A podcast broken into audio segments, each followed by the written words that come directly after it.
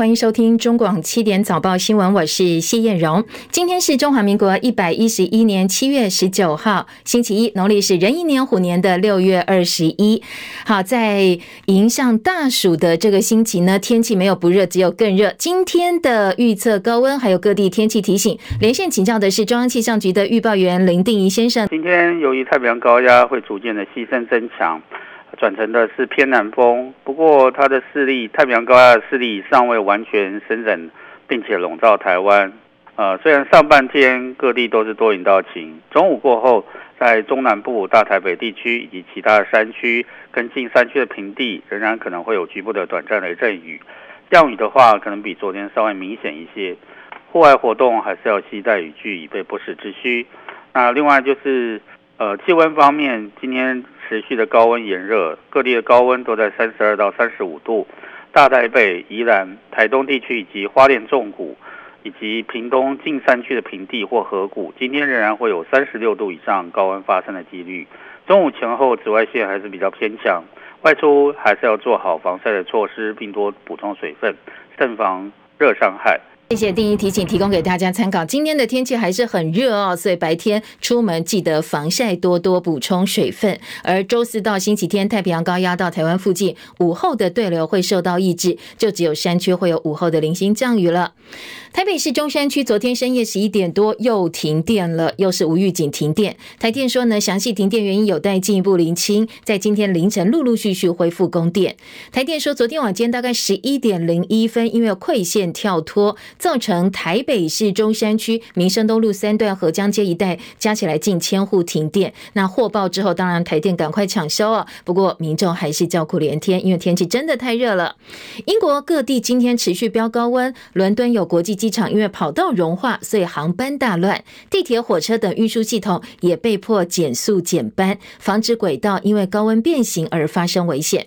有见高温可能造成乘客不适，还有轨道电缆变形等等危害，所以火车、地铁、公车等大众运输系统最近呢都建议英国民众今明两天尽量避免非必要的搭乘，同时呢已经取消了部分的班次。根据气象局的预测模型，英国本周可能会出现摄氏四十三度破纪录的高温，而当地气象局对今明两天，包括伦敦以内的部分英格兰地区发布极度高温的红色警戒。现在英国有记录以来最高温是二零一九年在剑桥测到的摄氏三十八点七度，不过这两天呢，本周预测的最高温是摄氏四十三度。法国也受热浪侵袭，很多城镇今天的温度都写下当地历史新高。西部城市南特测得摄氏四十二度高温，打破当地在一九四九年写下摄氏四十点三度的历史记录。另外，法国西北部城市布勒斯特摄氏三十九点三度，而当地的历史记录呢是二零零二年摄氏三十五点一度。法国本土的历史最高温追溯到二零一九年，当时南部一个小镇哦是摄氏四十六度的温度。好，其他的清晨新闻重点呢？苹果公司外传计划要减少支出，还有招聘，所以美国股市收盘下跌，欧洲股市则是收涨的，因为投资人对经济衰退担心有所缓解。地方银行快要倒了，大陆国家主席习近平赶快撒币，急拨了一点四兆元救急。二零二二年台北上海双城论坛今天就要登场了，这一次轮到台北主办，这也是台北市长柯文哲任内的最后一届双城论坛。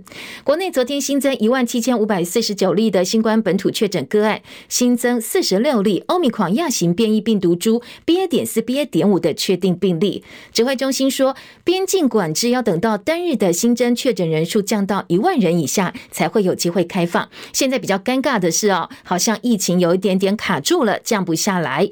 而大陆的防疫工作也再度破功，超过二十个省市封锁二点六四亿人。美国的前国防部长访问台湾，今天呢会跟蔡英文总统见面，聚焦后备跟兵役的问题。彭博报道，苹果计划在明年放缓招聘跟成长支出，来应对可能出现的经济下滑。华尔街股市早盘涨势逐渐收敛，各大指数以下跌作收。苹果呃今天是股价大幅走低哦，在尾盘的时候下跌百分之二点零六。英股呃，在美股收盘，道琼跌了两百一十五点，三万一千零七十二点；标准普尔指数跌三十二点，三千八百三十点。纳斯达克指数跌九十二点，一万一千三百六十点；费城半导体跌十四点，两千六百七十九点。而在深夜收盘的欧洲股市大多走阳，英国、德国、法国都收涨。伦敦股市上涨六十四点，七千两百二十三点；法兰克福指数涨九十五点，一万两千九百五十九点；巴黎 CAC 指数呢涨五十五点，六千零九十一点。通膨屡创新高，欧洲央行 ECB 礼拜四要开利率决策会议，现在外外界都预测哦，几乎是笃定会出现十多年来的第一次升息，幅度可能一码甚至是两码以上。台北股市在国安基金护盘以及台积电展望正向加持之下，暂时化解了破底危机。昨天台北股市收涨一百六十九点，涨幅百分之一点一六，一万四千七百一十九点，直逼月线。而台北外汇市场台币呢，收盘则是收在二十九点九一四兑换一美元，升值三点二分，成交金额是六点零九亿美金。为了防止地方中小银行倒闭，大陆政府宣布，二零二二年安排两千亿人民币（换算台币八千八百六十亿元）新增专项债来注资这些中小银行，加上二零二一年结余的一千两百亿人民币（五千三百一十六亿元）的额度，所以全年可以用的额度达到三千两百亿人民币（换算台币一点四二兆元）。那希望在八月底完成分配工作，避免中国大陆地方的金融危机进一步。不炸开哦。另外，由美国主导的环太平洋军演最近在夏威夷地区如火如荼进行，但是呢，十七号发生了事故，秘鲁有一艘军舰在演训过程当中突然起火，导致两名船员受伤。美国第三舰队发言人罗伯森说，伤兵现在情况危急，但是稳定。吉斯号是今年环太平洋唯一一艘秘鲁的军舰，起火原因现在还不清楚。国军汉光三十八号演习这个月二十五号开始要展开为期五天的实兵。操演，根据了解，状况模拟包括台北港被共机武装直升机攻击，从不同的空层攻击台北港多处港区，还有码头。国军的防卫部队分别是用地面的防空火炮攻击直升机，还有车载式的防空飞弹进行拦截回击。那国防部会安排蔡英文总统亲自视导演习。拜登政府先前宣布上任以来第五度的对台军售。美国前国防部长艾斯伯率领的大西洋理事会访问团昨天抵达台湾，要展开为期三天的访问行程。艾斯伯等人昨天会见国民党党主席朱立伦，朱立伦明确的表达国民党亲美爱台的基本立场。而今天早上，蔡英文总统会在总统府接见美国的这支访问团。此外呢，欧洲议会副议长毕尔今天将抵达台湾，用外交泡泡的方式访问台湾，外交部说这是欧洲议会高层第一次正式访台。继去年十一月欧洲议会外来势力干预欧盟民主程序，包含假讯息特别委员会筹组官方代表团到台湾来之后，再度展现了欧洲议会对台湾的强力支持。外交部表达诚挚的欢迎跟感谢。美国国务院先前批准对台零附件采购与技术协助案，包括售台战车还有战术车辆的零附件。技术协助等等，总金额大概台币三十二亿多。大陆外交部跟国台办昨天纷纷表态反对美国对台军售。国台办痛批民进党企图以武拒统，只会进一步损害台湾民众的利益，把台湾同胞往火坑里坑，把火坑里推哦。那我们对美国采购六十六架 F 十六 V。整体机型所需要的 AGM 一五八长程公路飞弹等装备，好，这个采购案叫做凤雷专案，事关我 F 十六机队整体的战力提升。美方到现在还没有签署发价书，那对我们想要买弹药，美方是已读不回的。因为美方没有动静，所以空军部分呢也做得了获得其成，将必须要看美方态度来进行调整的相关回应。另外，美国前参谋首长联席会主席穆伦今年三月初到台湾来访问之后，军中一度传出美国希望我们能够买第二座的长城预警雷达。那过去也确实规划两座，不过台湾因为现在真的没有这样的需求哦，所以昨天国防部说，国军不会因应美方的要求而去买或新建第二座的长城预警雷达。现在呢，应该是确定不会跟美国买了。另外，继四月份的会议失败之后，欧盟跟中国大陆今天再度举办贸易对话，讨论供应链、能源跟投资等相关的议题。不过，学者分析，双方关系处于低点，双赢已经不存在了。这一次的对话恐怕很难突破。而南华早报报道，中国大陆已经邀请法国总统马克宏、总理德国总理肖兹这些欧洲领袖，十一月到北京去会见大陆国家主席习近平。而且呢，大陆还邀了意大利总理德拉吉，还有西班牙总理桑杰士。不过呢，这些领袖到底要不要去中国大陆哦？现在都还没有做进一步的决定。克里姆林宫的幕僚告诉记者说，俄罗斯总统普廷、土耳其总统埃尔段明天会在伊朗首都德黑兰会谈的时候，针对乌克兰谷物出口进行商讨。而这三个国家都是军事介入叙利亚的，担心没有俄罗斯天然气，可能没有办法度过这个冬天，所以欧盟积极寻找俄罗斯以外的天然气供应来源。欧盟执委会主席范德莱恩说，他们正在寻求从亚塞拜然进口多一倍的天然气。路透则报道，俄罗斯、乌克兰、土耳其跟联合国这个星期稍晚会签署协议，目的是要恢复从乌克兰穿越黑海来运输谷物。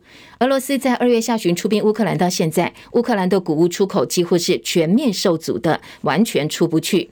而除了乌战争造成乌克兰小麦没有办法出口之外，欧洲的热浪现在粮食供应雪上加霜。法国估计今年软质小麦的出口可能会比去年减少百分之七点二，而欧盟也下修产量的预测。因为乌克兰跟俄罗斯的葵花油出口量占全球大概八成左右。今年俄乌战争爆发之后，很多欧洲国家现在都很缺葵花油。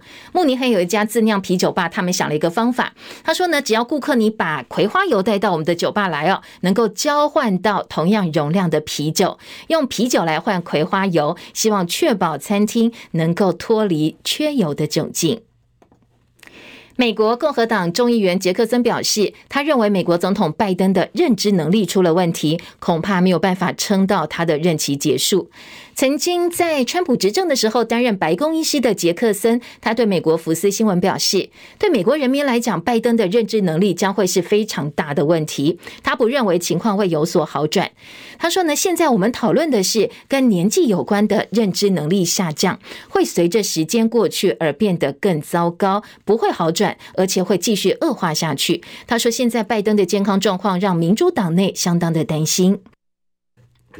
不过也不是第一次讲哦。其实呢，这个杰克森他在二零二零年就曾经在推文暗示现任美国总统拜登的认知能力有问题，而且还因此收到了美国前总统奥巴马私人写信去骂他哦，说你不能够这样讲。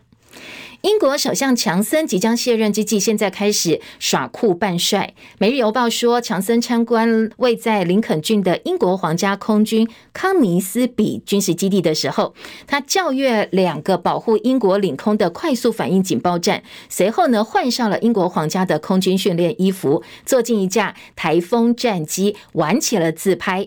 英国即将卸任的首相呢，在离任前耍帅，成为今天媒体报道的焦点。索马利亚首都摩加迪休机场今天发生客机迫降翻覆，现场影片显示这架飞机似乎在着陆的时候开始翻了。机场跑道现场黑烟跟火焰窜向天空，消防车驶进客机，消防人员开始喷水要灭火。不过幸好机上超过三十名乘客跟机组人员通通获救。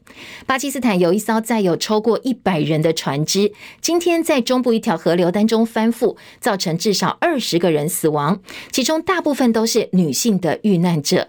另外还有三十多人失踪，当时船正载着要去参加婚礼的民众。声明还提到，这一艘船的乘客大部分都是妇女跟孩童，而潜水潜水员呢，他们拯救了将近九十个人。美国首席的防疫专家佛奇透露，他要退出防疫前线，他要退休了。他说呢，自己在拜登这一届任期结束的时候就会退出防疫最前线，也就是在二零二五年一月之前卸任。而且他说，他不指望现在新冠病毒会在他任期之内根除。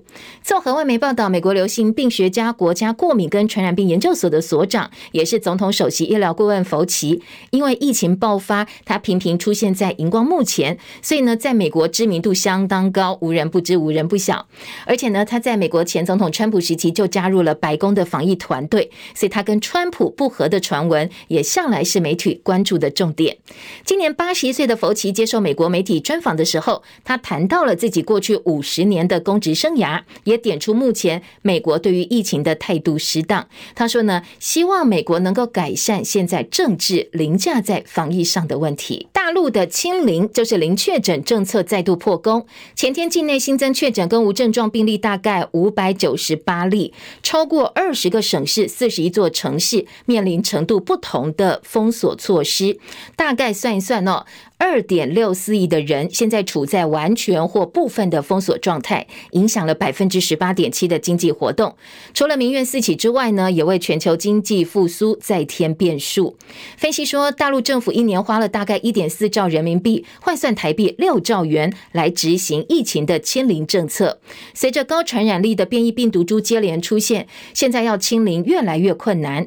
所以，英国的免疫跟病理专家推测说，现在奥密克戎 BA. 点五亚型病的变异株大概在几个月之内，可能也会变成中国大陆境内最主要的病毒株了。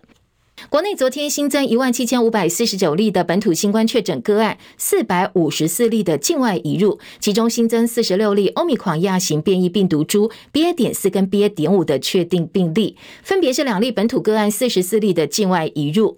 指挥中心发言人庄仁祥表示，现在估计欧米狂变异病毒株要占本土病例达到三成以上，才会看到疫情明显上升。他说，先前曾经预期我们的边境管制要等到单日新增确诊人数降到一万以下才有机会开放，不过现在疫情降不下来是比较困难的地方。王必胜说会考虑扩大第四剂疫苗的接种范围，而犯人庄仁祥则表示，如果有次世代疫苗，也可能会开放全民接种。疫情降温，但是呢，新的变异病毒株在国际间酿成了另外一波疫情。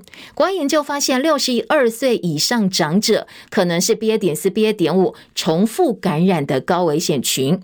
庄人祥另外表示，已经收到交通部提交的国际观光客团客到台湾来指引的相关公文。那很多人在等边境开放，那指挥中心会另外安排时间召开专家会议。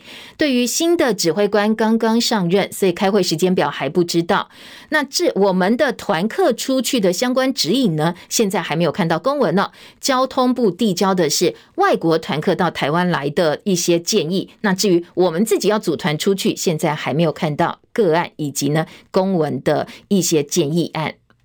嘉义市长黄敏惠在脸书贴文说，她喉咙痛、流鼻水，自行快筛结果阳性，已经在居家隔离了，没有其他不舒服的症状。在居家隔离期间，副市长陈淑慧会代理市长的职务，不会影响到市政的推动。卫福部昨天举行部长交接典礼，现任部长陈时中呢，他致辞的时候第一句话就说：“请大家惠赐一票。”很多人说开始选举了。他呢说现在自己有新的任务，一定会使命必达。昨天指挥中心破天荒请来电视台女主播担任昨天记者会的主持人，用十二分钟来朗诵陈时中两年多来的防疫政绩。所以很多媒体跟网友都批评哦，领导能力将帅无能，累死三军，结果还大肆的。呃，这个宣传自己的政绩有多好？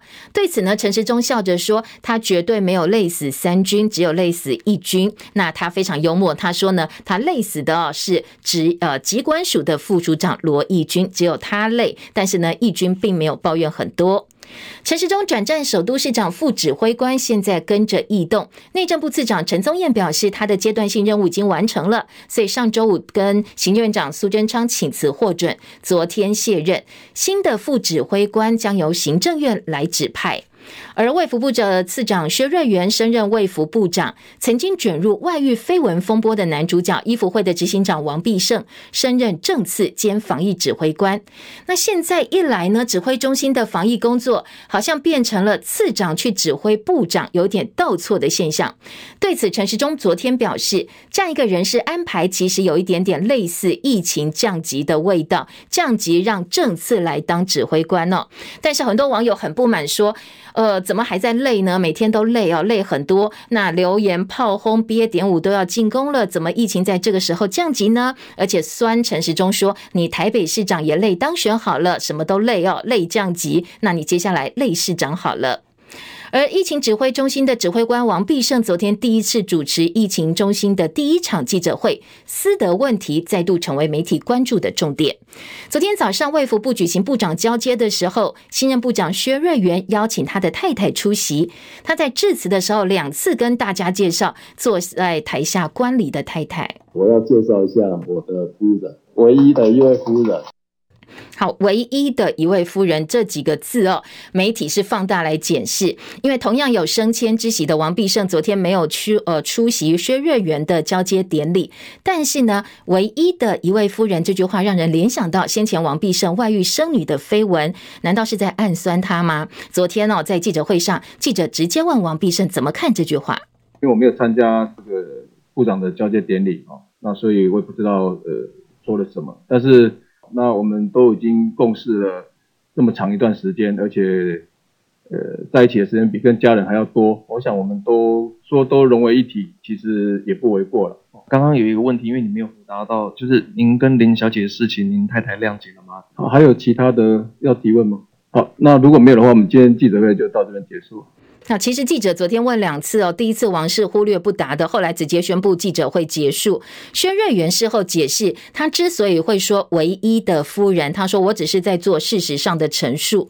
陈时中受访的时候呢，则表示大家都会犯错，希望给王必胜一个机会，强调呢事情要处理好，接下来不要再犯错了，而且公共事务上一定要更加努力。其实王必胜是新官上任，昨天还有另外一次的吐槽，就是呢他把总统喊喊。成了赖总统。我们执政团队在这个赖总统呃，在这个蔡总统的带领之下，嗯，早上这是一个口误了。好，这后面呢是他特别解释说这是口误哦，但是很多媒体都在现场笑出来了，把蔡英文总统讲成了赖总统。陈时中卸任之后，全力冲选情，接下来会跟国民党立委蒋万安、台北市副市长黄珊珊竞逐北市长的职位。他昨天感叹说，台北市停滞太久了，坦言自己跟国民党参选人蒋万安对市政都不熟，还发表对大巨蛋停电跟重阳敬老金的看法。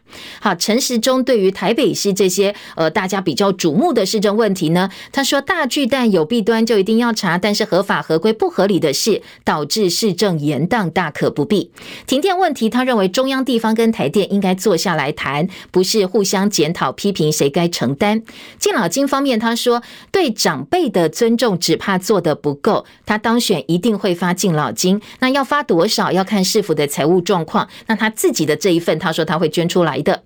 副市长黄珊珊炮轰陈时中，讲这三个问题是鸭子听雷哦。对大巨蛋发言意义不明，对台电问题毫无所惜，对敬老金问题呢是。完全无视财政纪律，痛批陈时中对市政一无所知，还讥讽说防疫为什么都在您手上卡关跟停滞呢？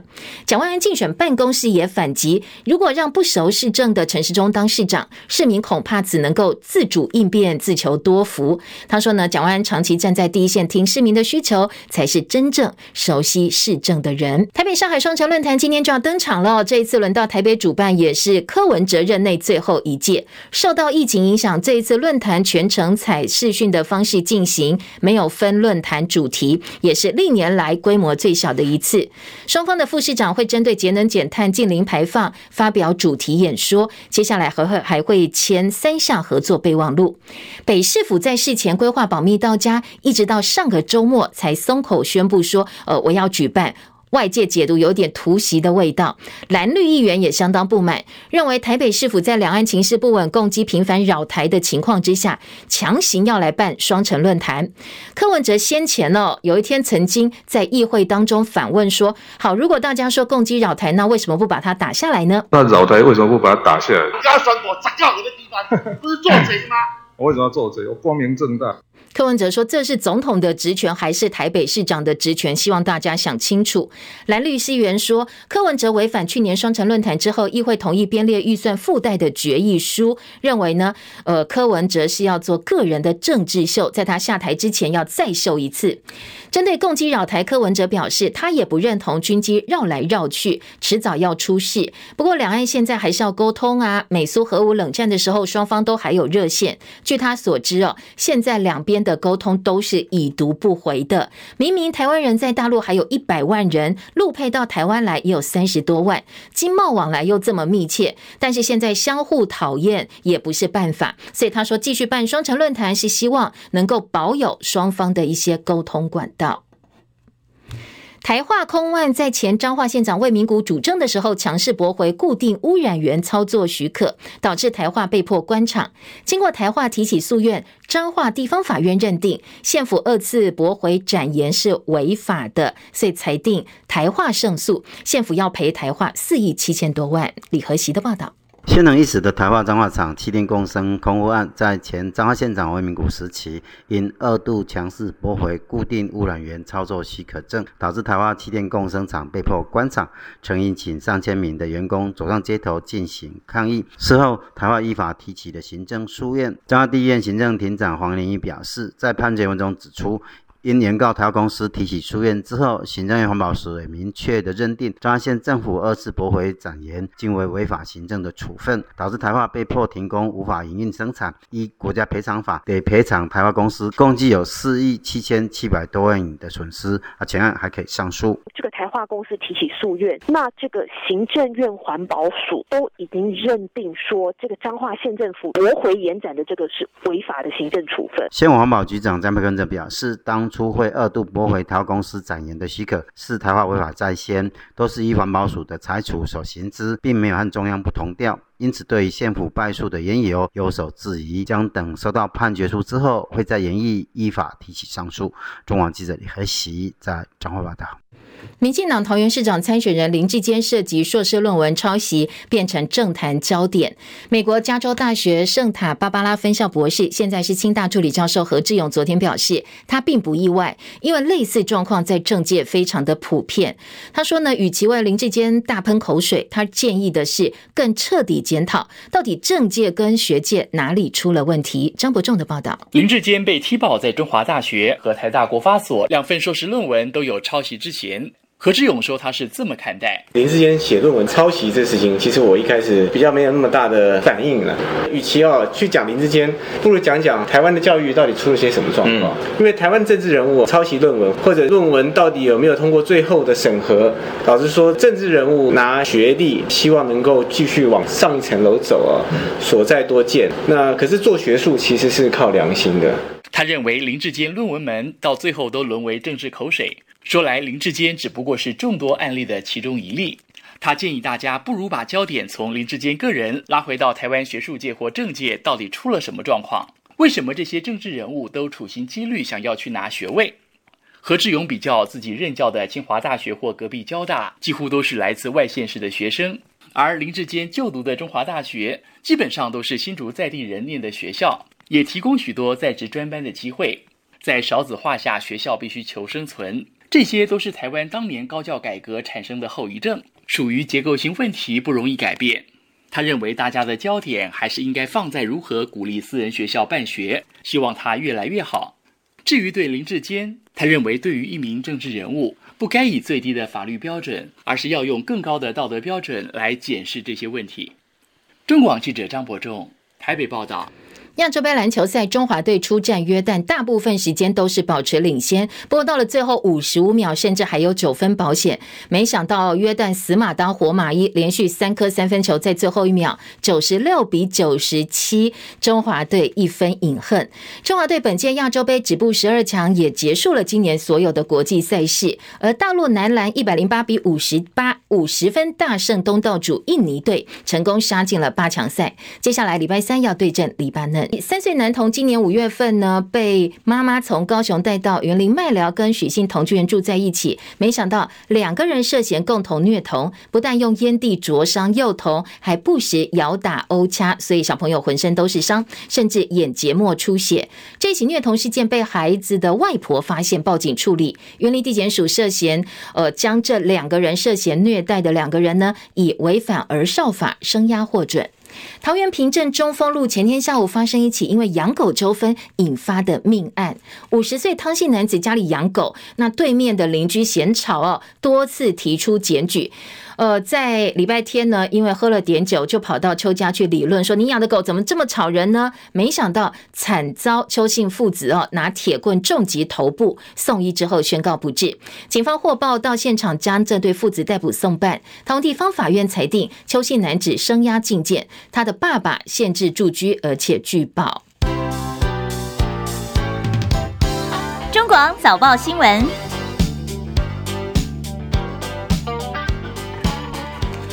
五分早报、中时联合、自由经济、工商头版头条，通通都不一样。好，来关心头版，大家选择了哪些不同的话题？联合报头版头条就是我们的对美军购买这个战机，但是呢，人家不卖我们五呃这个飞弹怎么办呢？所以就只好痴痴的等哦。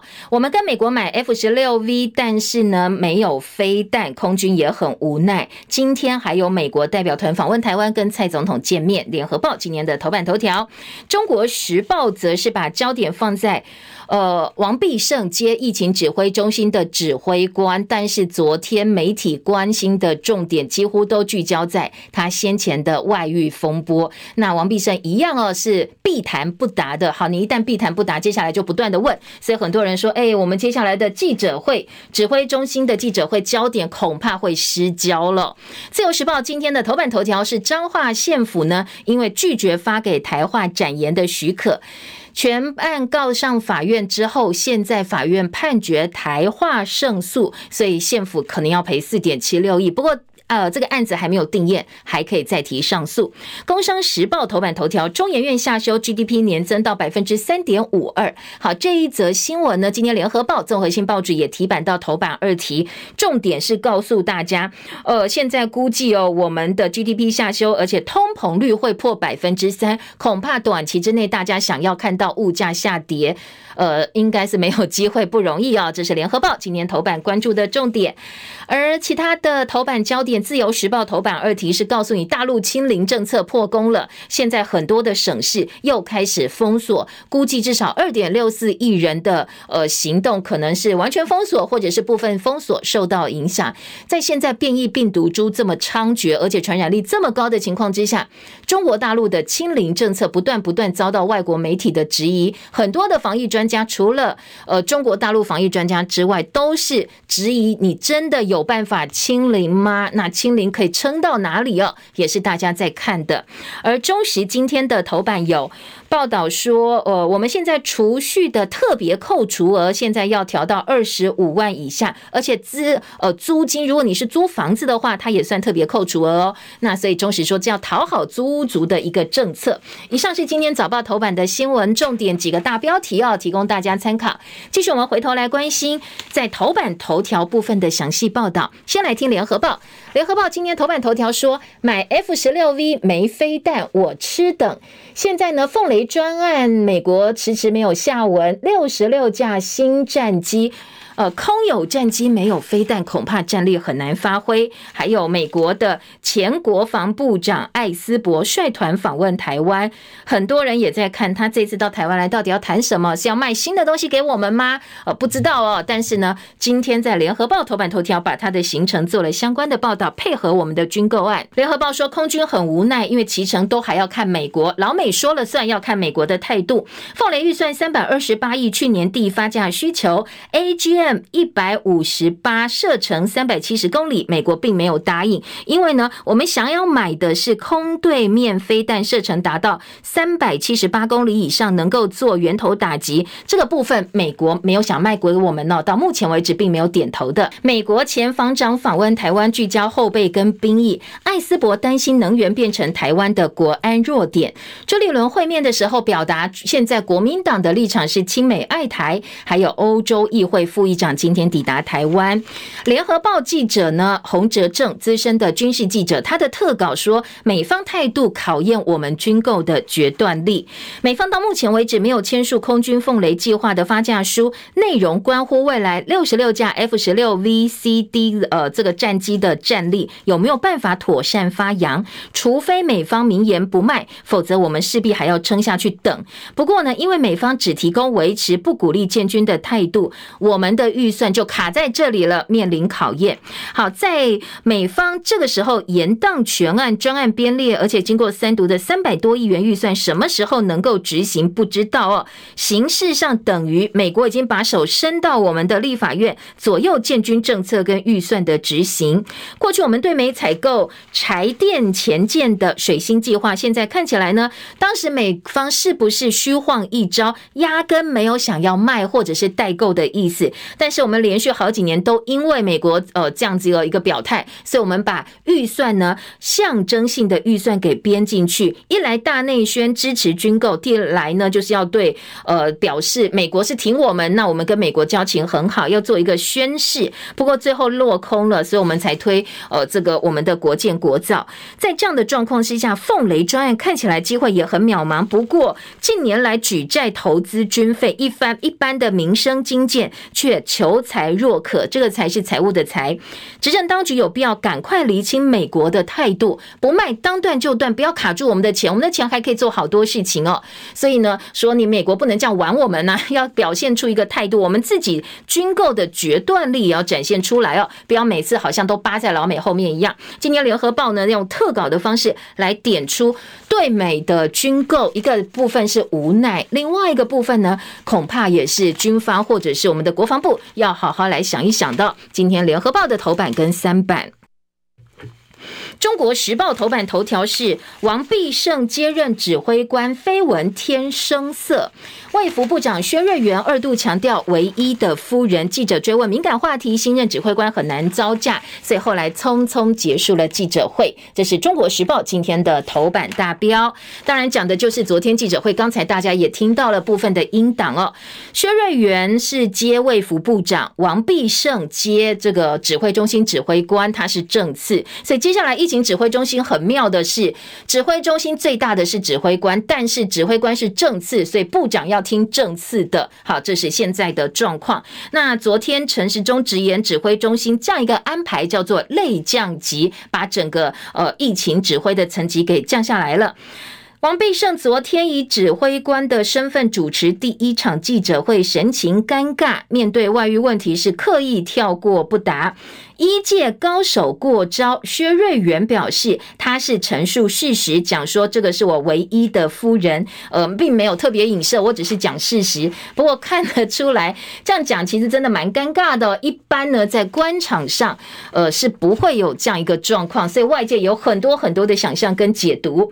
今天在中时头版二题，另外说指挥官交接竟然在朗诵政绩，网友怒批太恶心了，把这个疫情记者会呢当做竞选。造势的舞台，内页新闻部分，今天呃，这个《中国时报》报道说。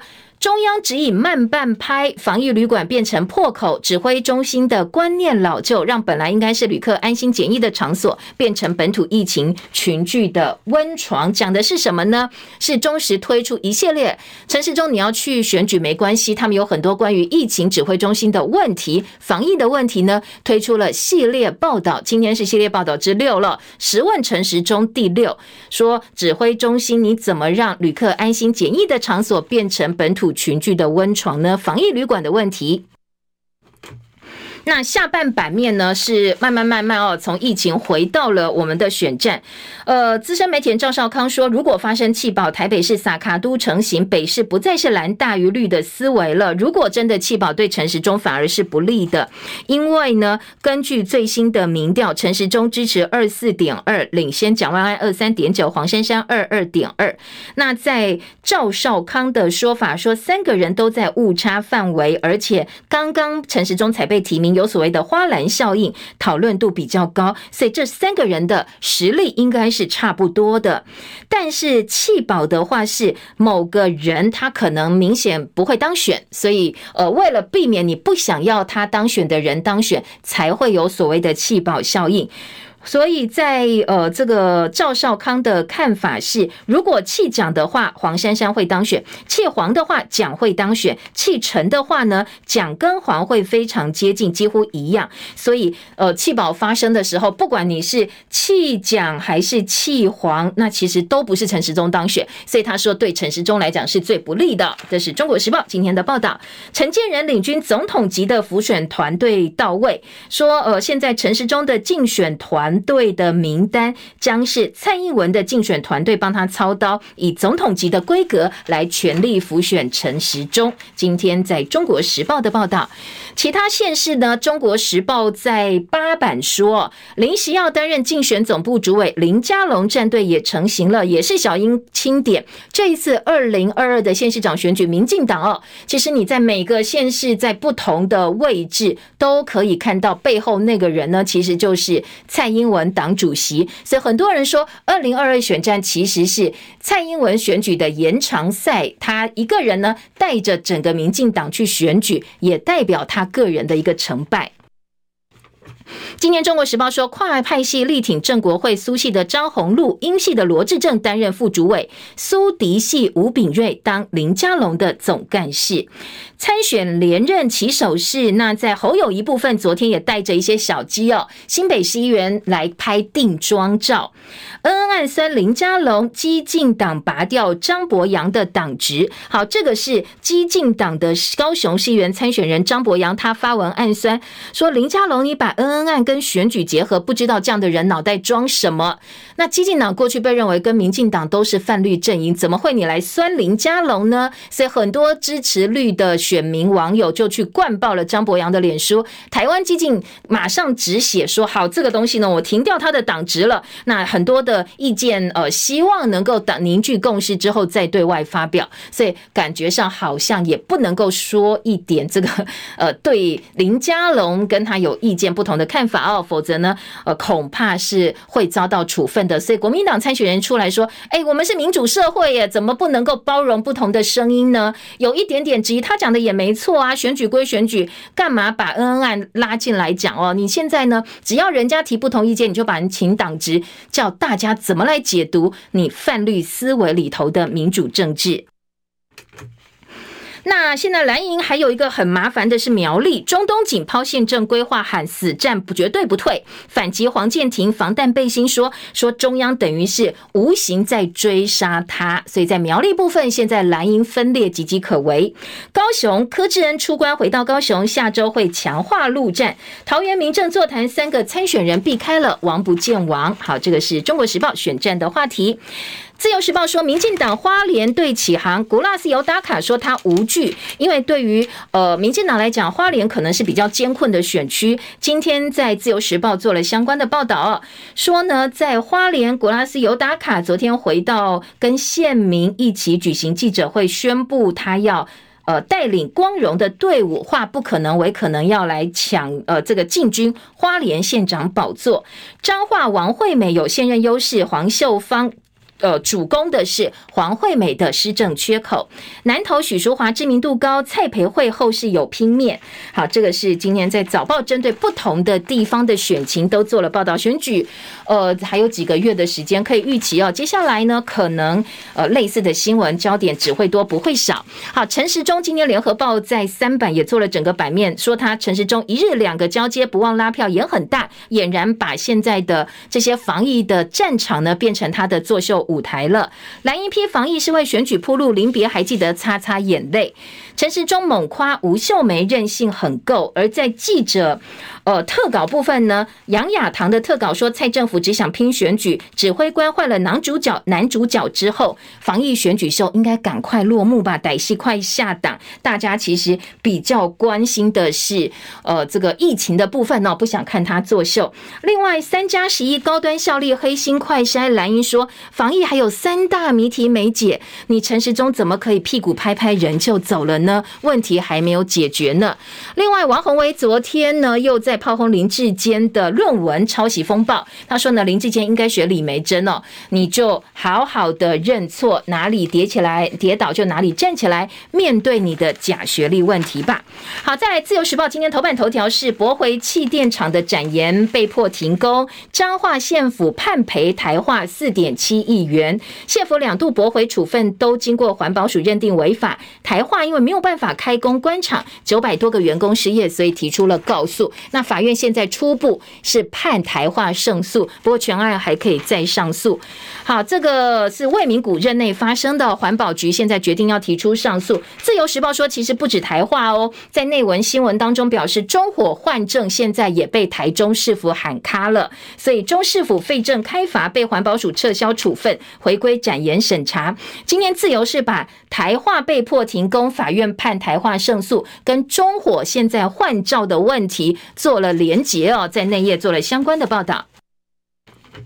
自由今天头版二题是清零破功，确诊人数连日攀升，大陆超过二十个省市封锁二点六四亿人，而且说影响百分之十八的经济活动，全球的经济复苏恐怕会受到影响。讲到经济复苏，联合报今天的头版二题跟财经报纸哦，今天在工商时报的头版都看到中研院。经呃下修了 GDP 的消息，同时呢，估计通膨率会破三。联合报焦点放在物价难降，中研院估计通膨率破三，而且用表格的方式整理，告诉大家，现在通膨会酿全球金融风暴，学者很担心是欧债危机的翻版。美国升息也会影响到两岸大陆烂尾楼的呃缩总需求，再再都是我们现在经济情势的一个变数。联合报整理告诉大家，有四个因素不利物价趋缓。包括我们的房价失控，联准会升息，美国通膨失控，还有俄乌战争没有停止。美国还有很多的学者呢，对未来景气提出警告，一个是。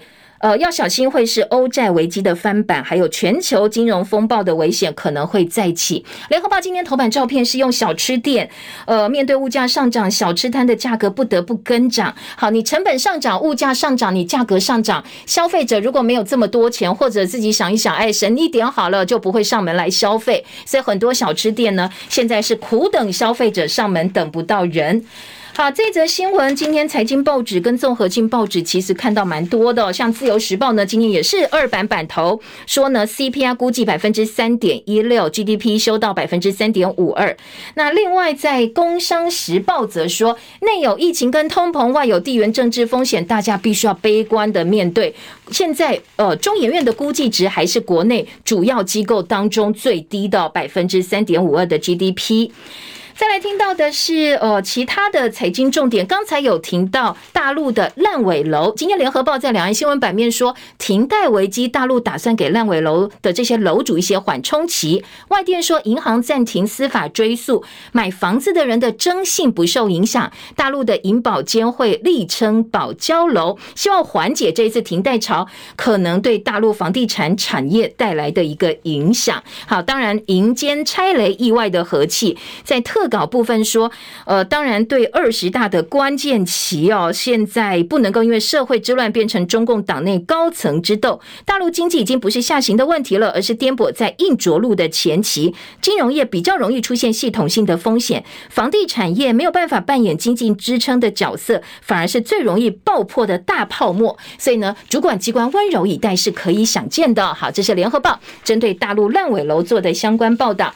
而财经报纸的经济日报头版说。说大陆村镇银行暴雷，官方拆弹。现在银保监承诺要垫付人民币五万以上存款，挽回民众对金融体系的信心。当然，旁边配稿就是会给他们缓冲期。好，除了中研院下修 GDP 之外呢，今天经济日报头版头条是银行抢美元，利率大拼场，中信、王道、兆丰、永丰银都推专案，提前锁定资本成本，要布局相关的投资放款需求。好，在四家百分之七以上美元高利定存方案当中，大家可以来呃比较一下哦，比如说一年期或者是一个月期、六天期、两个月期、七天期，哪一个方案比较适合你？如果你想要美元比较高利率的存款的。的话，那今天经济日报在头版做了比较的报道，讲到美元强势经济，今天二版告诉大家，可能全球会因此陷入厄运的循环。专家警告，各地的物价高涨，制造业的周期恶化，短期之内还看不到能够发挥作用的断路器。那接下来美国输出通膨，恐怕会让全球经济跟金融市场面对厄运循环的重大风险。所以欧洲央行马上就要升息了，这是十年以来非常非常罕见的。经济日报今天头版下半版面还有日月光投资台湾再砸千亿元，以及呢，呃，金圆厂新建九十二座，恐怕会供应过剩。国有地标售，全联力宝大斩获，还有叶伦访问南韩，要推动联盟。电动车电池链涨价压力大，以及大陆防金融犯罪祭出了锁卡令。好，这个锁卡令呢，是大额的现金进出频繁交易跟余低的余户账户余额账户哦，会列为大陆监察的重点。工商时报说，欧洲断气危机进入严重焦虑期。以及呢，边境解封在望，交通部长说已经备妥了提案，要解除禁团令。不过这部分刚才在综合性报纸特别强调啊，呃，这个要看新任指挥官什么时候把专家小组召集起来才知道，时间表还不知道哦。开闸变利变保单十家寿险业错雷弹，细品砸千亿元，中科虎尾园区建厂，中钢掉漆，上个月净利几乎是腰斩的。好，这是今天在财经报纸关注的重点，提供给大家参考。